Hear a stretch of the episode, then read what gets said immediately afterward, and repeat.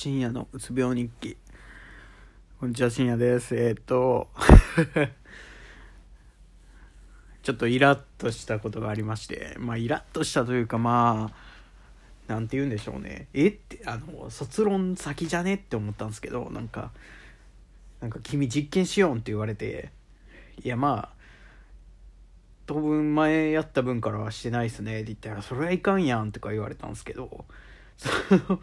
その話しよったんですよ。こういう風にやり、こういう風にやる、なるから、なんかこういう道具とか欲しいんですよって言ったら、ああ、じゃあ考えとくわ、で話終わっとったんですよ。で、あまあこの流れだと卒論にはそのこと書くっていうことは言ってなかったんで、まあそれ、それまでのやつでやると思ってたんで、なんか、そうですね。だから、それをもらうまで、っていうか、まあ、卒論終わったぐらいに言いに行こうかなと、先生も忙しそうやけん。って思ったら今日言われて、これとこれとこれ作らん、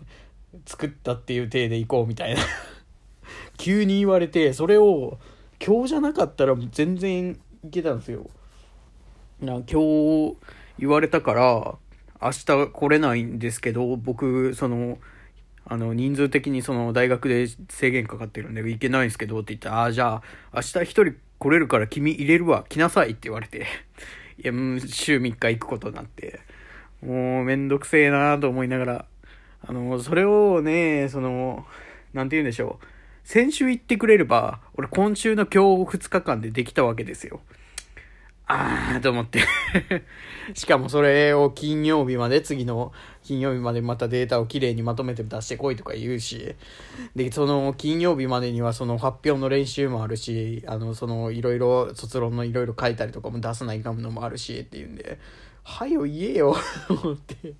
はよ言えよっていうか、まあその言われるまでやらんのが悪いって言われるのはわかるんですけど、でも言われる前に、まあやり、やりたいことあるんですよ。ただそれ勝手にやっていいんかっていう話なんですよね。この忙しい時期に。俺がもしこれでなんかやらかしたら危ないじゃんと思うんですよね。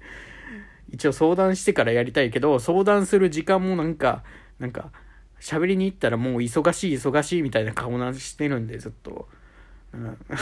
うん、まあ、しゃあないんでしょうけどね。なんかもう、ちょっと早めに行ってほしいなと、その、まあ僕の、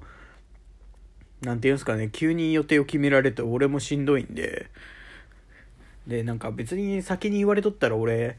別に文句言わずにやっとったし、もっと、じゃあ明日これやってこれやって2日あったら、今日の2日無駄にしとるわけですよ。別に実験してないわけですよ。今日前、あの、急いで夕方にちょっとやりましたけど、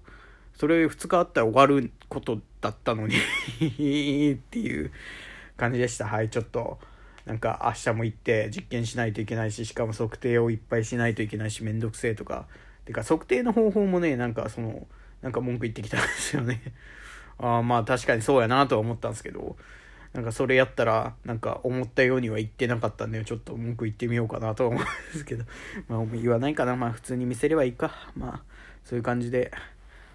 えー、と、明日も行かないといけないというめんどくささ。と、まあその、なんていうんですかね、今日別に行って、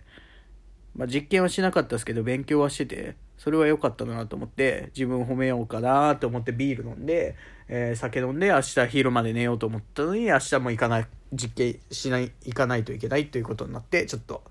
イラッとして酒を飲みましたっていうことでした。ありがとうございました。